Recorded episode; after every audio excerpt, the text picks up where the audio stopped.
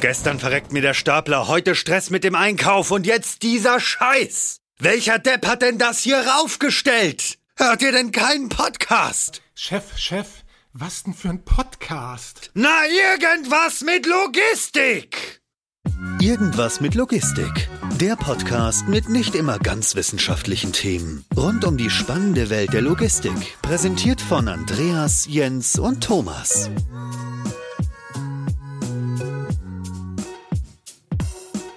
Ja, hallo und herzlich willkommen zu einer neuen Folge Irgendwas mit Logistik. Ich habe heute, wie so häufig, Jens bei mir. Moin Jens. Moin. Und ergänzend zu Jens habe ich heute Julia, Ladies First, und, und Michael bei mir. Und wir reden über das, was ihr so gemeinsam macht. Ähm, Ladies First, von daher, Julia, erzähl gern zwei, drei Worte zu dir, was du machst und wieso du überhaupt hier sitzt äh, und mit uns sprichst. Ja, gern. Äh, also hi, ich bin Julia vom Magazino, bin bei Magazino verantwortlich äh, für den Bereich Vertrieb, für einen unserer Produkte, einen unserer Roboter, der vor allem im Bereich der Schuhkommissionierung ähm, seinen Einsatz findet und bin heute dabei, ja, weil Michael von ASICS einer unserer Kunden ist und wir heute gerne über den Anwendungsfall einmal sprechen würden und euch darüber mehr erzählen. Super. Michael, Julia hat schon gesagt, du bist von ASICS. Ist jetzt nicht unbedingt das erste Unternehmen, das ich mit Logistik in Verbindung bringen würde. Warum bist du heute hier? Offenbar, weil du mit Magazine und mit Julia was machst. Aber erzähl mal ein bisschen mehr dazu, wer du überhaupt bist und was deine Funktion ist und was ASICS überhaupt mit Robotern macht. Ja, hallo zusammen. Ich bin Michael von Essex, äh, bin seit 2015 im Unternehmen und leite seit circa zwei Jahren das äh, Logistikzentrum in Krefeld, unser EDC, EDC, European Distribution Center. Und äh, wir, wir unterlaufen tatsächlich einer großen Transformation. Das heißt, wir schauen uns viele Prozesse an im Lager, wir schauen uns an, wie können wir effizienter, besser, schneller werden, die üblichen Dinge und wie können wir unser Lager einfach besser machen. Und unter anderem versuchen wir uns auf gewisse Veränderungen in unserem Geschäft ähm, einzustellen. Und da war Magazino eben eines der Projekte oder eines der, der Automatisierungslösungen, die wir uns angeschaut haben und mit denen wir jetzt äh, ja, weitergemacht haben. Und wie seid ihr dann am Ende zueinander gekommen?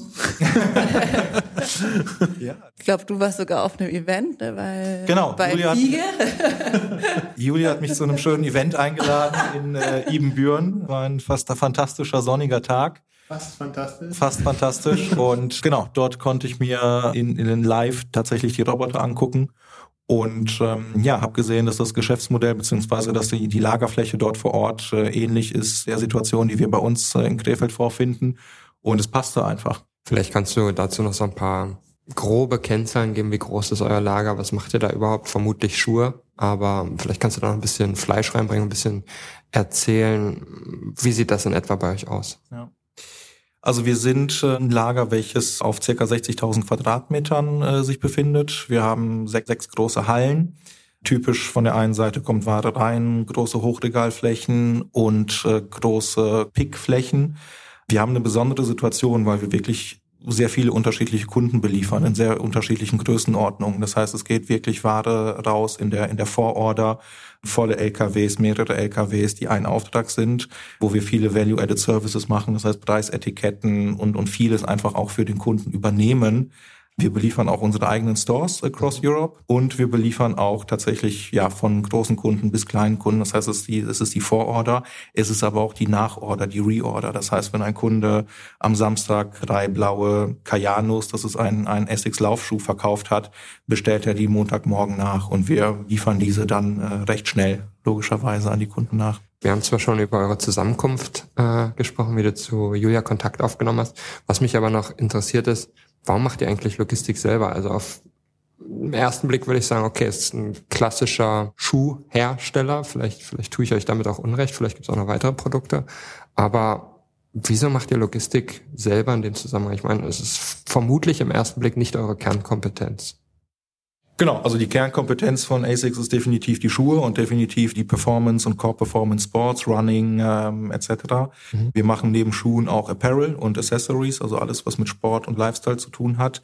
Aber tatsächlich hast du recht, also ich sag mal, ein großer, sehr, sehr hoher Prozentsatz ist ähm, Schuhe. Logistik selber machen wir, weil in Europa, weil aus unserer Sicht macht es Sinn, dass wir die Logistik mit dem Gesamtkonzern äh, verzetteln. Das heißt, wir haben viele Prozesse in der Logistik, die natürlich abhängig sind von den Prozessen, die davor laufen im Bereich Order to Cash, also im Endeffekt von der Auftragseingabe. Da kann man schon Dinge optimieren, um am Ende des Tages in der Logistik ähm, gewisse Benefits zu haben und für den Kunden da sein. Und das ist ja einer der Gründe, wieso wir tatsächlich alles aus einer Hand machen wollen. Ihr macht es selber und habt das vermutlich dann an irgendeiner Stelle erst manuell begonnen und habt dann automatisiert, nachdem ihr euch beim Event kennengelernt habt. Also eine, eine gute also Geschichte war eigentlich. Ein bisschen was dazwischen, bis die Roboter dann im Lager waren. Aber Wieso habt ihr euch dann entschieden, okay, das Lager sah so ähnlich aus wie, wie das, was ihr habt, beziehungsweise die Anforderungen waren ähnlich, scheint also zu funktionieren, ist erstmal ein valider Ansatz. Was waren dann die nächsten Schritte? Also wie seid ihr eigentlich vorgegangen, um herauszufinden, dass es tatsächlich Sinn macht in eurem Anwendungsfall, das manuelle Kommissionieren von Schuhkartons, würde jetzt mal vorwegnehmen, als, als Kernaufgabe die Magazine übernommen, das dann zu automatisieren durch den Roboter, der dort im Einsatz ist oder die Roboter? Genau, und auch im Vergleich zu vielleicht anderen Technologien. Wie hat nicht unbedingt jetzt von Interesse, wie ihr andere Technologie bewertet habt, sondern auf welcher Basis man sich dann dafür entschieden hat, sowas zu machen. Ich glaube, nach dem Event in Ibbenbüren haben wir uns tatsächlich öfter auch gegenseitig eingeladen und äh, äh, tatsächlich mit, äh, mit mehreren Kollegen äh, von Essex waren wir in München und, und vice versa, so dass wir wirklich uh, verstehen konnten, wie funktionieren die Unternehmen, wie funktioniert die Technik und wie finden wir zusammen und passen wir auch zusammen, weil das ist ein Projekt, das ist nicht mal eben so, sondern das ist ein Projekt, wo man sich über eine längere Zeit einfach an sich bindet und gemeinsam versucht, äh, ja, füreinander, also Benefits zu haben und das Projekt vernünftig mhm. zu, umzusetzen. Wieso ist ein Magazin oder wieso ist dieser Prozess tatsächlich relevant für uns? Ich meine, Essex ist ein Unternehmen, welches ja sehr langfristig denkt, sehr, sehr viele Prozesse hat, die wir kontinuierlich verbessern wollen einfach. Und für uns im, gerade im Logistikzentrum ist es so, dass wir sehr flexibel sein müssen. Das heißt, wir haben wirklich eine sehr breite Palette an Dienstleistungen, die wir anbieten, von der sehr kleinen Order bis zu der sehr großen, von Value-Added Service bis zu relativ automatisierten Aufträgen.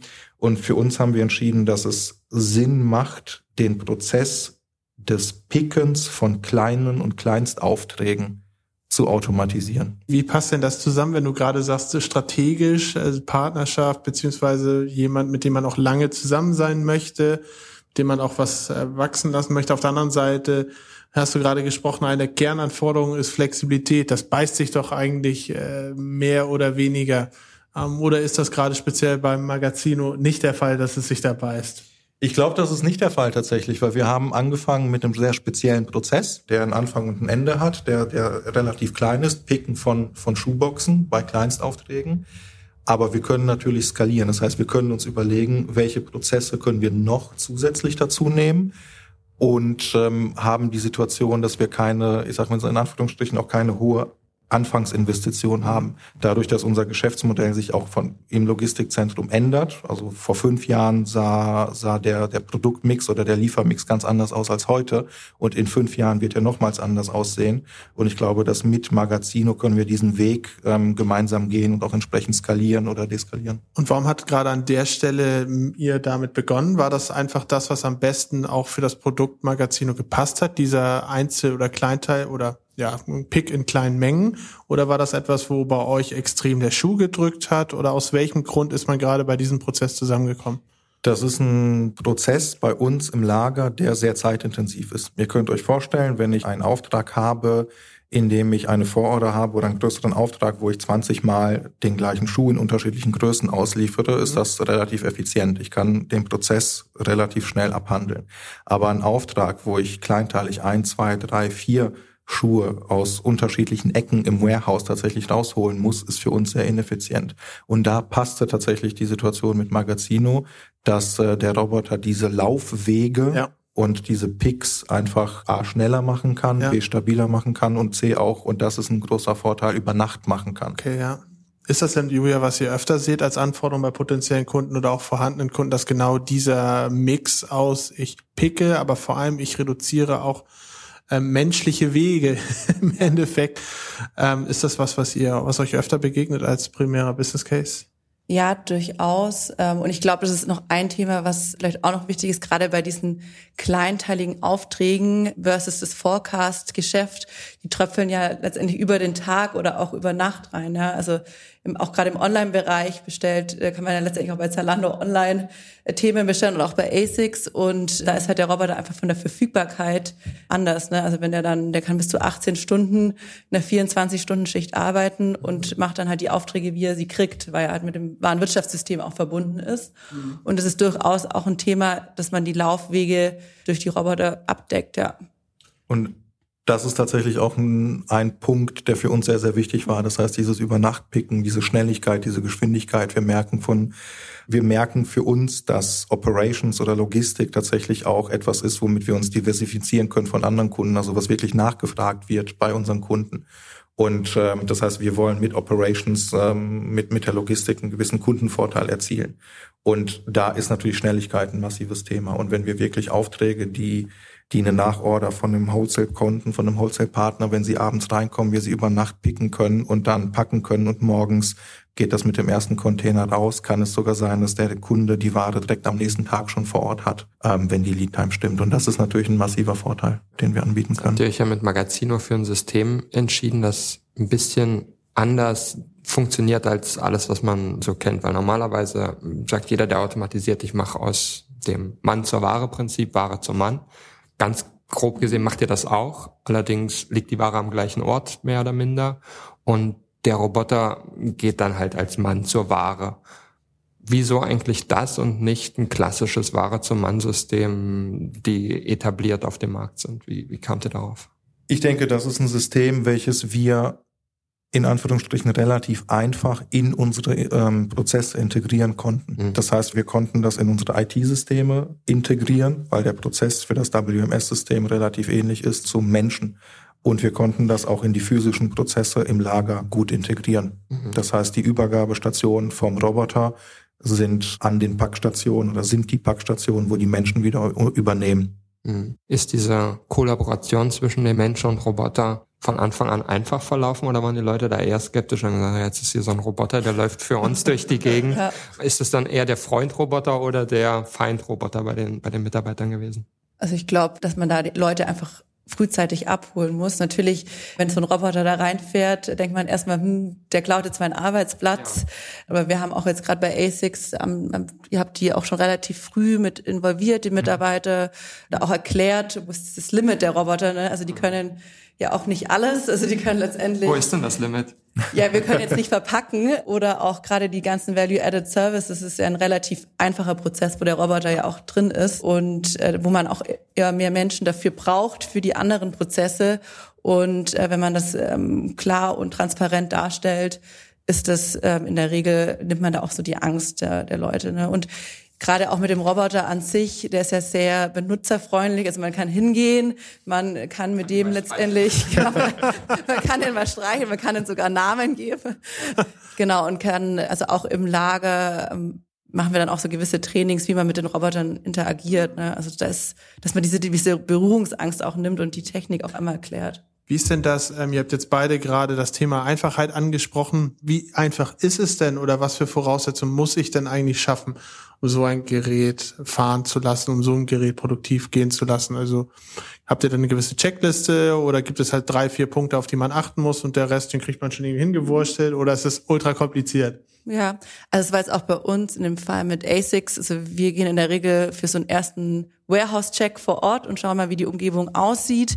Das heißt, was man letztendlich braucht, was der Roboter braucht, ist eine Fachbodenanlage. Also es gibt gewisse technische Anforderungen, die natürlich auch in der Automatisierung einfach ja Standard sein sollten, auch wenn wir in eine gegebene Umgebung reingehen äh, wie jetzt einfach mal ein Beispiel zu geben. Ähm, wir haben halt einen Sensor, der letztendlich den Roboter befähigt, den, den Tower des Roboters aufzudrehen, dass er die Box greifen darf. Und der ist halt auf 15 Zentimeter. Das heißt, letztendlich müssen die Fachböden, der untere Fachboden dann auch eine gewisse Höhe haben. Mhm. Das hatten wir jetzt ja auch, dass man die dann einfach umhängen muss. Solche Anpassungen sind in gewissermaßen schon notwendig. Gut, aber im Vergleich, sage ich mal, zu einer klassischen Anlage, wo ich dann wirklich in Boden schrauben muss, vielleicht noch irgendwas von der Ebenheit verbessern muss, äh, TGA anpassen muss, also Sprinkler und solche mhm. Geschichten, Stromführung und so weiter, mhm. das ist alles kein Thema. Das ist alles kein genau. Thema. Also genau. wir haben natürlich äh, vier für die Roboter jeweils eine Ladestation und Stromkabel verlegt.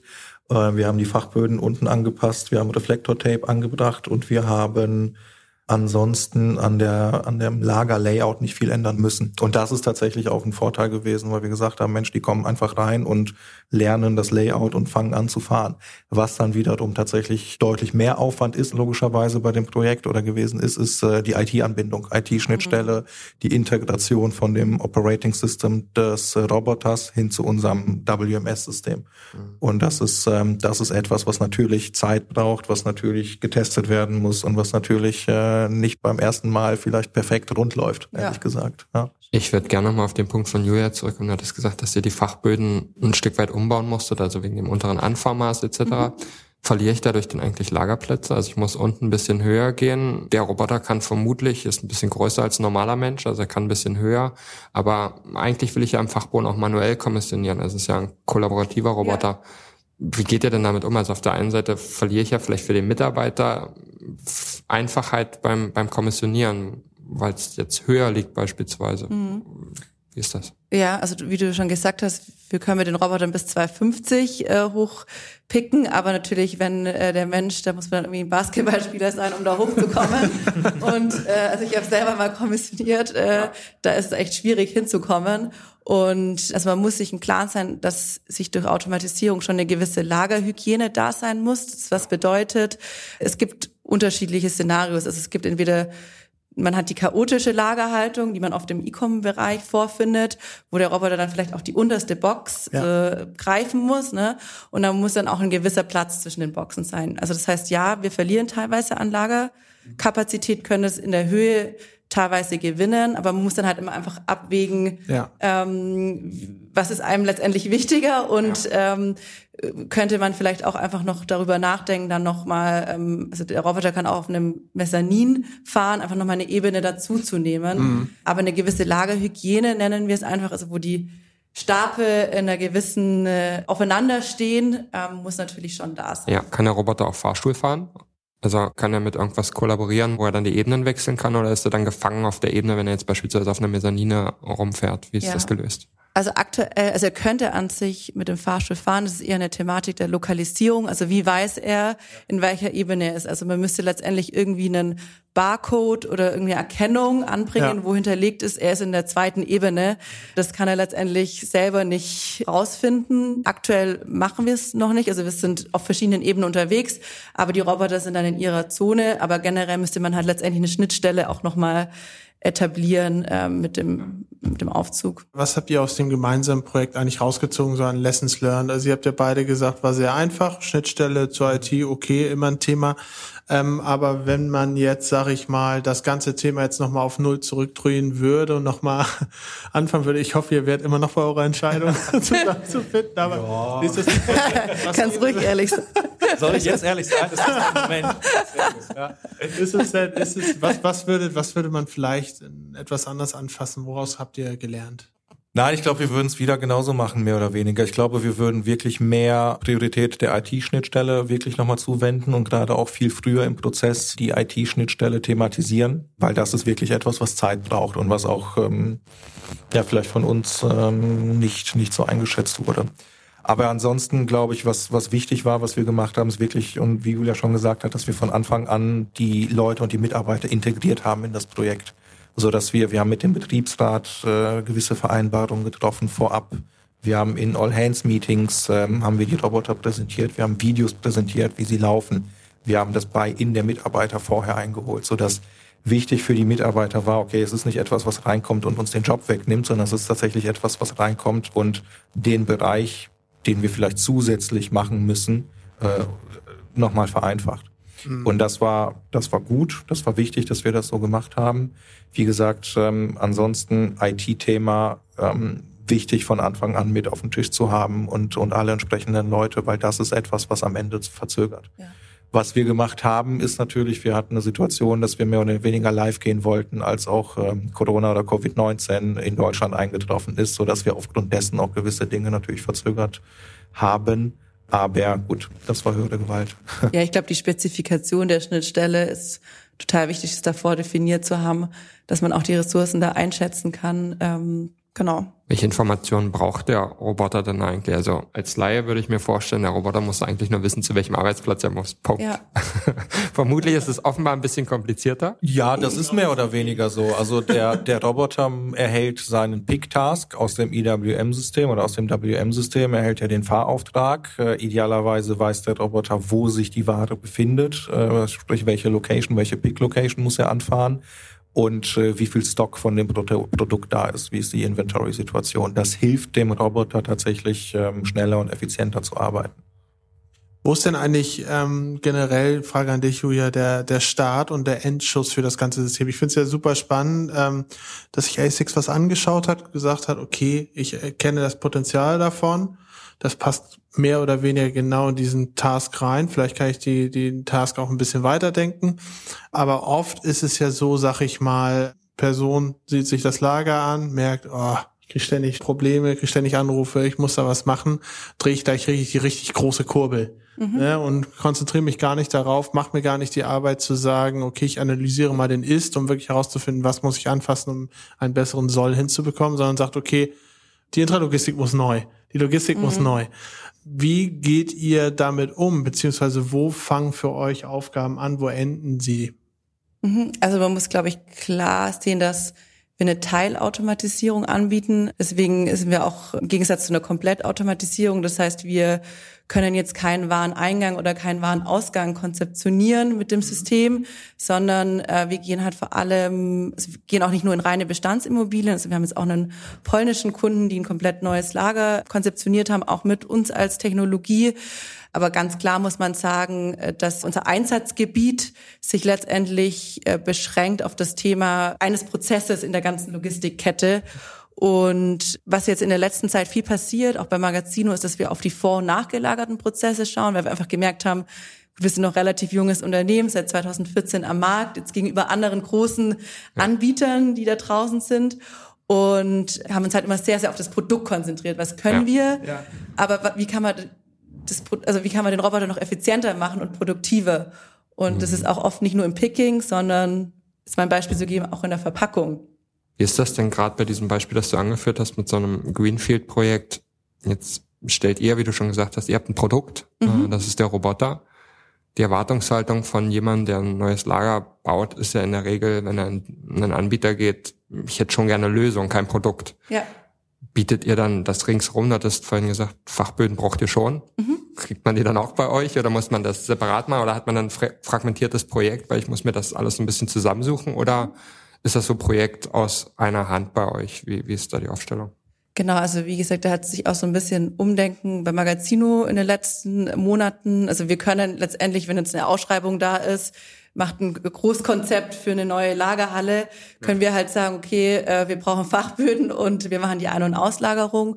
Und da holen wir dann uns gewisse Partner mit dazu, die dann diese, also mit uns mit reinnehmen, aber letztendlich die Komplettkonzeptionierung anbieten ne? und uns als Teilautomatisierung mit rein. Wie ist denn eure Strategie in die Richtung? Ähm, ich könnte mir vorstellen, eigentlich gibt es ja zwei Möglichkeiten, die man jetzt sagen könnte. Wenn natürlich will man jetzt weiter skalieren, gerade im Bereich Picking, den Markt dann sättigen, dann wäre ja eigentlich der nächste logische Schritt, was mache ich? Einerseits könnte man sich dann natürlich überlegen, ich habe den Pick, also den Griff von irgendetwas und ich gebe etwas wieder definiert ab und ähm, transportiere automatisiert. Könnte man sich überlegen, welche Funktionsbereiche habe ich im Lager noch, abseits vom absolut, sage ich mal, offensichtlichen Kommissionieren, wo ich das noch habe oder den bestehenden Prozess substituieren könnte mhm. durch so etwas. Oder das zweite wäre halt natürlich, okay, ich erweitere meine Produktpalette, meine Roboterflotte, um beispielsweise so ein Karten-on-Demand-Roboter oder mhm. jemand, der noch eine Schleife drum macht oder Price-Tag draufsetzen ja. kann.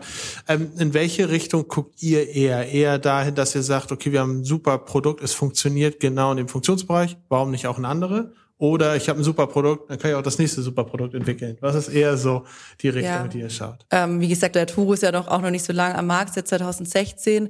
Und wir wollen jetzt erstmal das Produkt, was wir haben mit dem mhm. Turu, ja. optimal auslegen. Das heißt, äh, auch den richtig einbetten in die Konzepte. Aber auch jetzt schon ist nicht nur das reine Picken. Also wir zum Beispiel messen auch alle Boxen ab, die wir okay. greifen, was ja auch für den Kunden einen zusätzlichen Mehrwert bieten kann, einfach die Objektdaten zu haben für mhm. Verpackungsprozesse danach oder auch was wir mit ASICS auch schon besprochen haben, ist das Thema Inventur.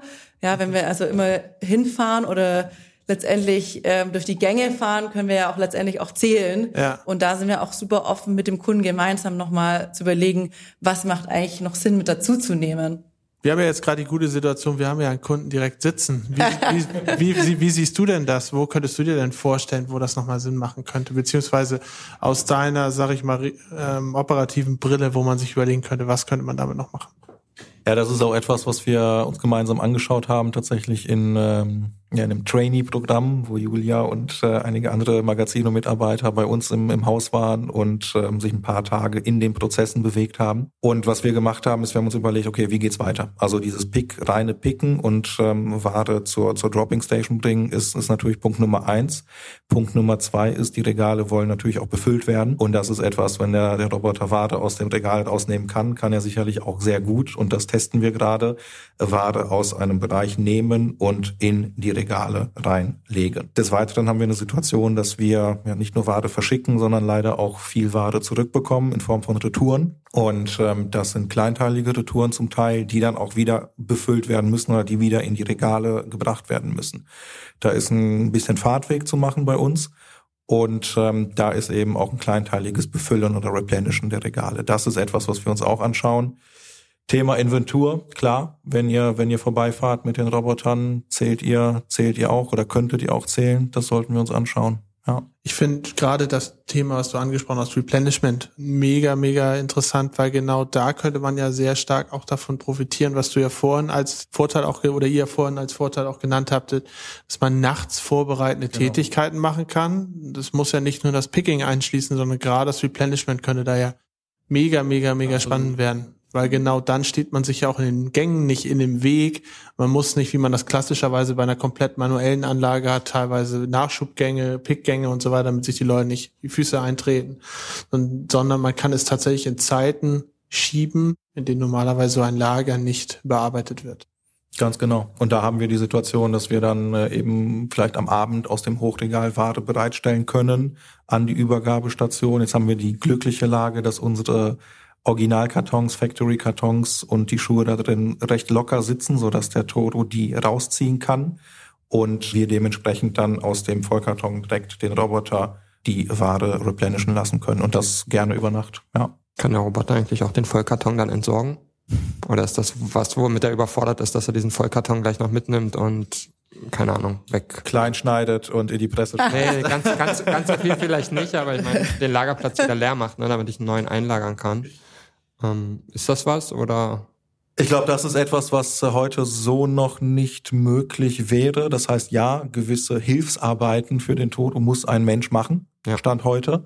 Nur tatsächlich das Zeitintensive, nämlich aus dem Karton nehmen und replenishen in die Big-Fächer, ist ähm, das, was wir mit dem Toto machen können. Aber ja, wir haben dann Menschen, werden dann Menschen haben, die supporten. Das ist ja grundsätzlich ein Stück weit auch dankbar für euch, Julia, dass bei Essex es so ist, dass da ein bisschen Luft im Versandkarton ist. Wie geht ihr denn damit um, wenn da keine Luft ist, also in diesem Karton, wo die Schuhkartons dann drin lagern, ist das dann ein Prozess, wo der Mitarbeiter dann tatsächlich beigehen muss und das entnehmen muss und auslagern muss und dann einzeln lagern muss oder wie ist da die Lösung? Ja, also da gibt's echt äh, brutale Unterschiede, wie so Kartons um Kartons aus der mhm. Produktion ankommen. Ja. Und man kennt halt irgendwie die klassischen ja, China-Kartons, die dann äh, letztendlich irgendwie alles durcheinander ist ne, und überhaupt keine Ordnung da ist. Ähm, jetzt im, bei ASICS in dem Fall sind die einfach übereinander gestapelt, auch von einer, von einem Modell.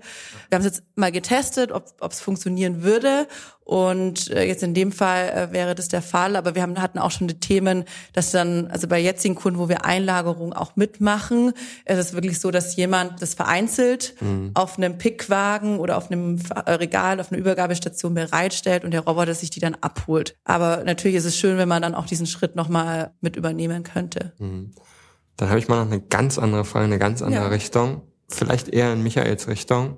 Service und Maintenance ist jetzt noch nicht ganz so lange im Einsatz mhm. bei euch, aber wie oft stört er sich dann an irgendwas? Und wenn ja, was sind das so für typische Störungen, die so ein Roboter hat? Vermutlich Sensorik, aber was fällt da so an bei euch? Ich denke, das, was anfällt, ist äh, neben Sensorik und Reinigung der Sensorik und so weiter und so fort, ist natürlich Fehler. Das heißt, wenn er in erster Linie vielleicht das Produkt im angegebenen Pickfach nicht findet hm. oder aber das Produkt oder der Schuhkarton in dem Pickfach falsch liegt. Also der hat schon eine recht große Toleranz. Das heißt, das mhm. Produkt muss nicht 100% gerade sein.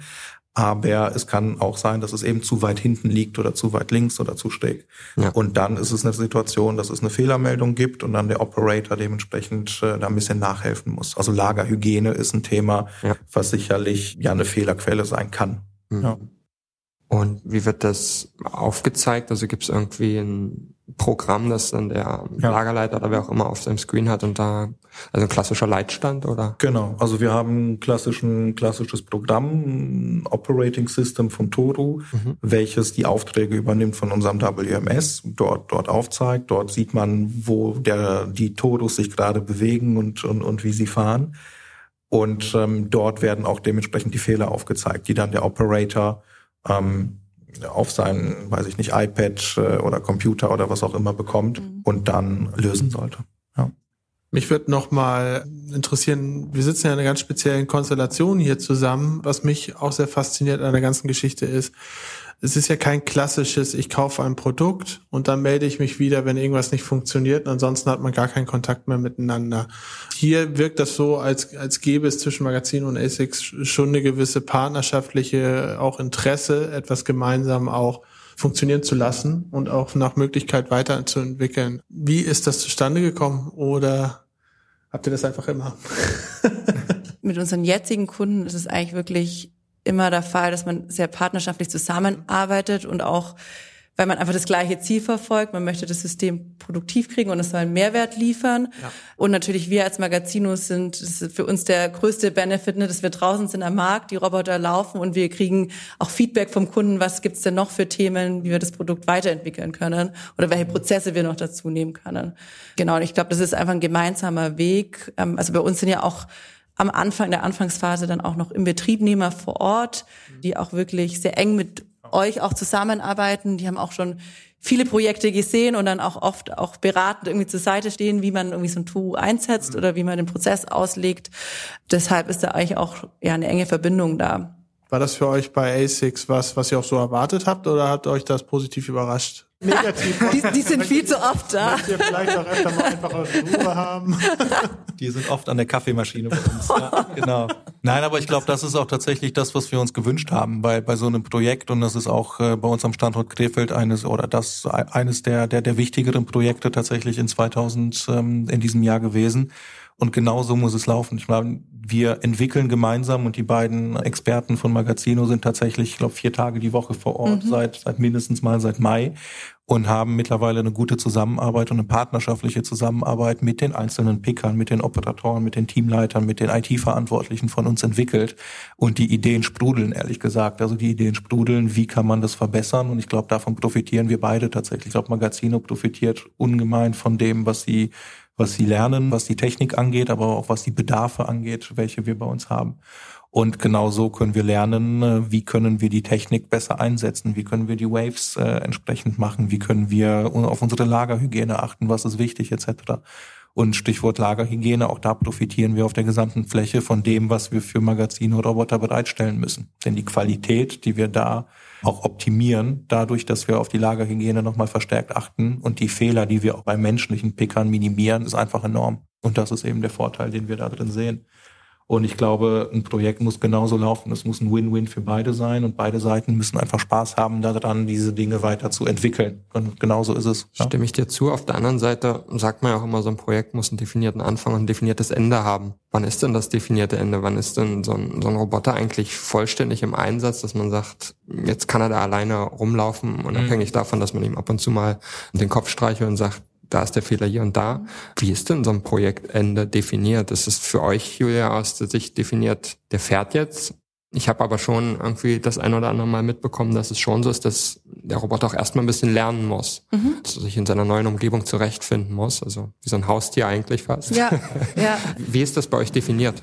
Also das ist auch teilweise unterschiedlich, also je nachdem in welchem Lager wir auch unterwegs sind, aber an sich ist es so, dass ähm, in der Anfangsphase im Betriebnehmer von uns vor Ort sind. Also es gibt auch ein definiertes Ende, wo wir einen Projektabschluss haben. Ne? Ja. Unser Projekt mit ASICS vor allem hat durch Corona bedingt etwas verzögert Logisch. gewesen, ja.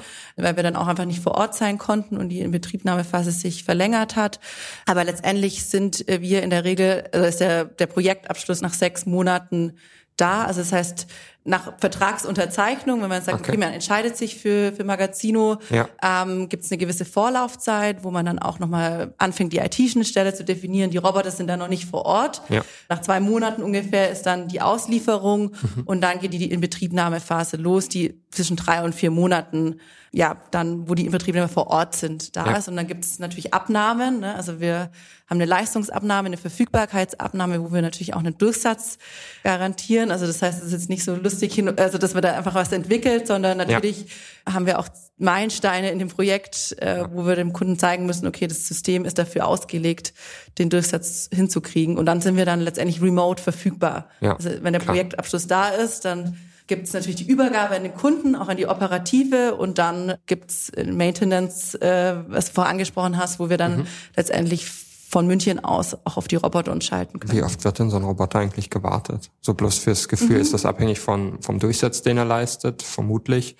Oder ist der Bewegung oder ist das nach Kilometern oder wie, wie ist da so das Wartungsintervall? Ja, also das der Intervall ist an sich jedes halbe Jahr, würde dann auch von uns oder kommt von uns ein Servicetechniker vor Ort. Ja. Und da gibt es gewisse Standardfunktionalitäten, die da überprüft werden. Das heißt, die Sensoren werden einmal gereinigt, im Lager ist ja oft auch staubig. Ja. Und genau, und das wird dann definitiv definiert auch vertraglich, was da beinhaltet ist.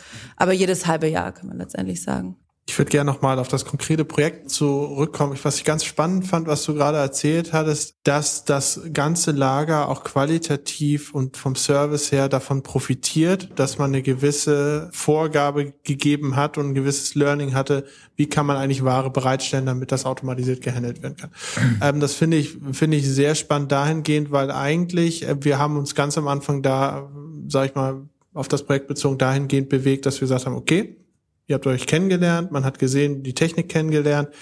Dieser Prozess, harte Zahlen, kann ich wahrscheinlich so und so viel Wege einsparen. Mhm. Die und die Produktivitäten generieren. So, eine harte Zahl, eine harte Rechnung, ein Preis, fertig. So, aber daraus hat sich dann ja was entwickelt, sag ich mal, wo man gemeinsam brainstormt, die Technik weiterentwickelt, auch da, wo man Abfärben hat auf andere Bereiche des Lagers, wenn du jetzt nachträglich mal drauf schaust, neben jetzt der Produktivität, die wahrscheinlich ursprünglich der ausschlaggebende Faktor war, was sind so die größten Benefits oder was sind überhaupt die zusätzlichen Benefits, außer man ist schneller geworden, man kann nachts Nachschübe fahren, die du oder ihr aus dem Projekt mitgezogen habt? Ich glaube genau, Geschwindigkeit, Lagerhygiene ist, ist ein Thema. Wir haben das Projekt angefangen erst in einem sehr kleinen Bereich und ähm, um einfach gewisse Performance-Tests und so weiter und äh, durchzuführen und haben das peu à peu ausgeweitet auf den gesamten oder nicht auf das gesamte Lager, aber auf eine sehr große Teilfläche im Lager. Wenn ich an der Stelle ganz kurz unterbrechen, du hattest, du hattest Performance gesagt. Gibt es einen konkreten Wert, den man sagt, was ein Roboter eigentlich die Stunde schafft? Ja. Also es gibt viele Einflussfaktoren, ist klar, aber einfach so fürs Gefühl. Ja, also das, wie du sagst, gibt viele Einflussfaktoren in Bezug auf den Prozess und ja. wie lang ist die Strecke ja. des Roboters. Also das heißt, ein Pick ist letztendlich er lagert, nimmt einen Schuhkarton auf und lagert die irgendwo auf einer Übergabestation mhm. ab. Ja. Und das ist wie bei Menschen, wir brauchen Zeit, um zu laufen. Ne? Logisch. Und ja, das ist, bewegen wir uns zwischen 35 und 50 Picks die Stunde, Okay. je nachdem, wie, Ja. der, wie das Lager auch schon, ähm, also wie die Infrastruktur ist. Also wir haben Ja. zum Beispiel das Beispiel, dass wir auch direkt auf eine Fördertechnik abgeben können. Mhm. Da kann der Roboter dann einfach kontinuierlich die Fördertechnik bestücken. Ja. Hat natürlich einen super Boost auf die Performance. Ja. Genau, das kommt da immer so ein bisschen drauf an. Also ist auf jeden Fall langsamer wie der Mensch in der Stunde, aber kann natürlich dann auch gewisse Stunden länger Kann, arbeiten. kann, kann länger arbeiten. Wie Genau, viel? Vielleicht fürs Gefühl, kannst du einen Wert nennen, wie viel ein Mensch bei euch in etwa schafft? Dass man bloß das so ein bisschen einordnen kann, was, was der Roboter so schafft bei euch und, und was ein Mensch schafft. Auch das hängt sehr stark ab. Also dadurch, wie anfangs gesagt, dadurch, dass wir sehr unterschiedliche Auftragsarten haben, Ja. ist es natürlich sehr, sehr differenziert zu betrachten. Bei den Kleinstaufträgen oder bei den genau bei den Aufträgen, die wir, wo wir entschieden haben, dass der Roboter die fahren soll, Ja. ist es in etwa, dass ein Roboter über 24 Stunden 1,6 Mitarbeiter ersetzen kann, was die Performance Ja, angeht. das ist ein cooler Wert. Ja, das ist ein Megawert. Ja, Ja, also das, äh, es, es ist wirklich was, wo man sich dann halt immer fragt, okay, der Roboter ist natürlich langsam, natürlich ist er nicht so schnell wie Mensch. Er hat ja auch keine zwei Beine und keine zwei Arme und sieht das sofort mit seinen Augen, wo er hingreifen muss. ja, das ist dann was für Boston Dynamics vermutlich. Genau, was ich sagen. Ähm, aber da- das ist, das ist halt genau das Punkt, Thema und das, Ja. deswegen finde ich diesen Wert super, super interessant, auch wenn er super individuell ist, klar. Wenn man so sagt, okay, ein Roboter, 1,6 Mitarbeiter, hat man eine konkretere Vorstellung, was, was passiert da eigentlich. Deswegen war mir das wichtig, dass man das irgendwie Und das wichtig tatsächlich über, über 24 Stunden. Ja. Das heißt, über diese zwei Schichten. Ja, Ja. ja, ja. Okay, so ich habe dich mitten in deiner Ausführung unterbrochen. Du darfst gern da weitermachen, wo ich dich einfach unterbrochen habe. Du wolltest uns noch mehr erzählen, was ihr aus dem Projekt für euch rausgezogen habt, neben dem rein technischen Gewinn. Genau, technischer Gewinn, Lagerhygiene habe ich vorhin erwähnt. Ich denke auch, dass der Qual oder der softe Faktor ist, dass wir unseren Mitarbeitern, aber auch unseren Kunden gezeigt haben oder zeigen, dass wir tatsächlich auch investieren, dass wir A in den Standort investieren, dass wir uns wirklich Gedanken machen, okay, welche Situation finden wir vor, wie entwickelt sich unser Business in den nächsten ein, zwei, drei, vier, fünf Jahren und welche technische Lösung können wir investieren, um den Standort zu stärken, um den Standort zu sichern, um die Performance des Standortes äh, wirklich ähm, ja, den, den qualitativen Anforderungen entsprechend zu, zu entwickeln. Und ja, Roboter und es macht Spaß. Und man sieht, man geht durchs Lager und man sieht, wie, wie die Mitarbeiter und Kollegen ähm, sich die Roboter anschauen. Die spielen teilweise mit den Robotern, versuchen denen irgendwie eine Falle zu stellen, weichen den aus. Ja, also sind so kleine Dinge, die einfach einfach lustig sind und einfach Fun machen. Und ähm, und ich glaube einfach, dass ähm, dass das auch ein ja ein wichtiger Punkt ist, der der softe Faktor. Ja. Was wir noch nicht dazu gezählt haben, ist tatsächlich der Faktor, wir haben eine Situation, wir haben viele Peak Seasons. Da will ich ja. gerne mal direkt einhaken. Die Roboter, natürlich, die machen ihre Arbeit gleich, aber die Peaks bleiben ja. Ist es denn so oder auch möglich oder angedacht, ähm, dass man Peaks auch durch Leihroboter begegnen kann? Das ist etwas, was vom Kunden sehr gewünscht wäre, sicherlich. Das ist jetzt eine gute, äh, gute Frage. Danke Die für gefällt den, äh, jetzt nochmal Michael. das Thema zu unterstützen. Ja. Äh, nein, ga- ganz ehrlich, also von Kundenseite ist, äh, ist die Antwort ganz klar ja. Also wenn wir, wenn wir eine Situation haben, der, der Vorteil ist, den wir haben, tatsächlich ist, dass die Roboter skalieren, skalierbar sind. Das heißt, wir haben jetzt ähm, eine gewisse Anzahl an Robotern im Gebäude.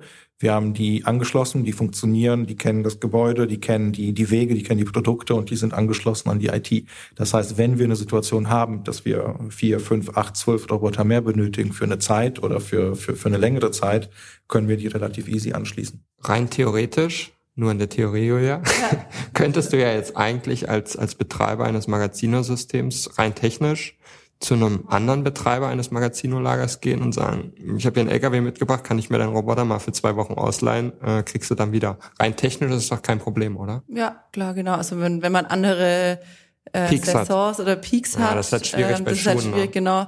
Hat man in der Regel teilweise die gleichen, aber ähm, klar, also wäre an sich denkbar, dass Wäre ja, wär ja wär super spannend, weil das sozusagen das Mietmodell für euch auch entspannter darstellen würde, wenn man eher mit einem Poolsystem, sag ich mal, arbeiten würde, Mhm. wo sich dann unterschiedlich daran beteiligen würden. Und je nach Bedarf entnimmt man aus dem Pool. Aber ihr habt halt nicht das Problem, dass ihr euch da einen riesen Anteil an Robotern auf den Hof stellen müsst. Und manchmal werden die gefragt, manchmal werden die nicht Ja. gefragt. Könntet ihr euch das dann wiederum vorstellen, auch zusammen mit jemandem, der ein ähnliches Spektrum hat, eine Technologie tatsächlich auch zu teilen und damit gemeinsam zu lernen? Ich denke ja. Also ich denke gerade in der Logistik kann man nur voneinander lernen und man ja. kann nur miteinander lernen ja. und, äh, und sich austauschen und sich informieren. Und das ist, ähm, das ist einfach das, was uns auch persönlich wichtig ist. Und ich glaube, ja, wir könnten uns sehr gut vorstellen, dass wir mit einem Unternehmen, welches versetzte Peaks hat, dass wir einen Pool aufbauen. Also irgendjemand, der, weiß nicht, Winterstiefel vertreibt. Genau. Ich meine, ja. ihr habt vermutlich, gefühlt würde ich sagen, ihr habt einen Frühjahrspeak, ich weiß es aber nicht, ähm, weil dann irgendwie so Laufsachen aktueller nachgefragt ja. werden. Und wenn man dann jemand findet, der halt einen Herbstpeak hat, weil er halt Winterstiefel oder sowas verkauft, dann könnte sich das gut ergänzen. Ansonsten ist es natürlich sehr, sehr schwierig. In diesem begrenzten Segment Schuhkartons hat man ja dann doch häufig doch die gleichen Peaks. Mhm. Immer wenn halt Saisonwechsel ist ja. oder sowas, ne? Aber vielleicht noch da hinzuzufügen, also da hat sich auch bei Magazino in den letzten Jahren, also am Anfang haben wir halt letztendlich angeboten, den Roboter zu kaufen. Ja. Äh, mittlerweile kann man wirklich auch schon den Roboter leasen. Mhm. Das heißt, man musste nicht unbedingt von Anfang an kaufen. Aber natürlich ist es die Idee, irgendwann auch zu sagen, okay, gerade für so Peaks, wir, ähm, wie es beim Mietwagen, stellen wir für drei Wochen euch ja. den Roboter hin. Ähm, aber ich denke, das ist einfach ein Weg bis dorthin. Ja, klar. Ähm, auch vom, vom Businessmodell her. Genau. Ja, macht auf jeden ja. Fall Sinn. Ich meine, das ist, das ist ja immer die Schwierigkeit und dann, dann irgendwie so eine, ein Stück weit ist es ja dann auch so ein Community-Gedanke, wo man die Leute irgendwie vernetzen will und sagt, ja. okay, ihr seid jetzt alle in einem Topf, weil ihr alle unsere Kunden seid. Ja, der eine oder andere ist da weniger kooperativ. Jetzt haben wir gelernt, der Michael ist gern kooperativ. Vielleicht findet sich ja jemand, der das hört und einen Magazino-Roboter übrig hat. Meldet euch. Ja. Für den Black Friday, oder? Genau. Im November. Genau, genau. Meldet euch, wenn ihr keinen Black Friday Peak habt. Ähm, ich glaube, die Resonanz wird nicht ganz so groß. An der Stelle würde ich aber sagen, einfach vielen Dank, dass ihr beide da seid, wart, wie auch immer. Ich fand das super interessant in der Konstellation Anwender, Käufer, ganz, ganz plakativ Hersteller ähm, ist das richtige Wort. Und ja, vielen Dank für den tollen Austausch. Auch von mir, von mir nochmal danke. Und wie gesagt, ähm, super spannend, gerade auch zu sehen, wie aus so einem rein, sag ich mal, rational getriebenen Gedanke, ich kaufe etwas, das kann ich dafür einsetzen, daraus dann eine Partnerschaft wird, mit der man dann auch gemeinsam wachsen kann. Finde ich super spannend und danke für die Einblicke. Sehr super. Gern. Ja, Wir danken. Hat Spaß gemacht.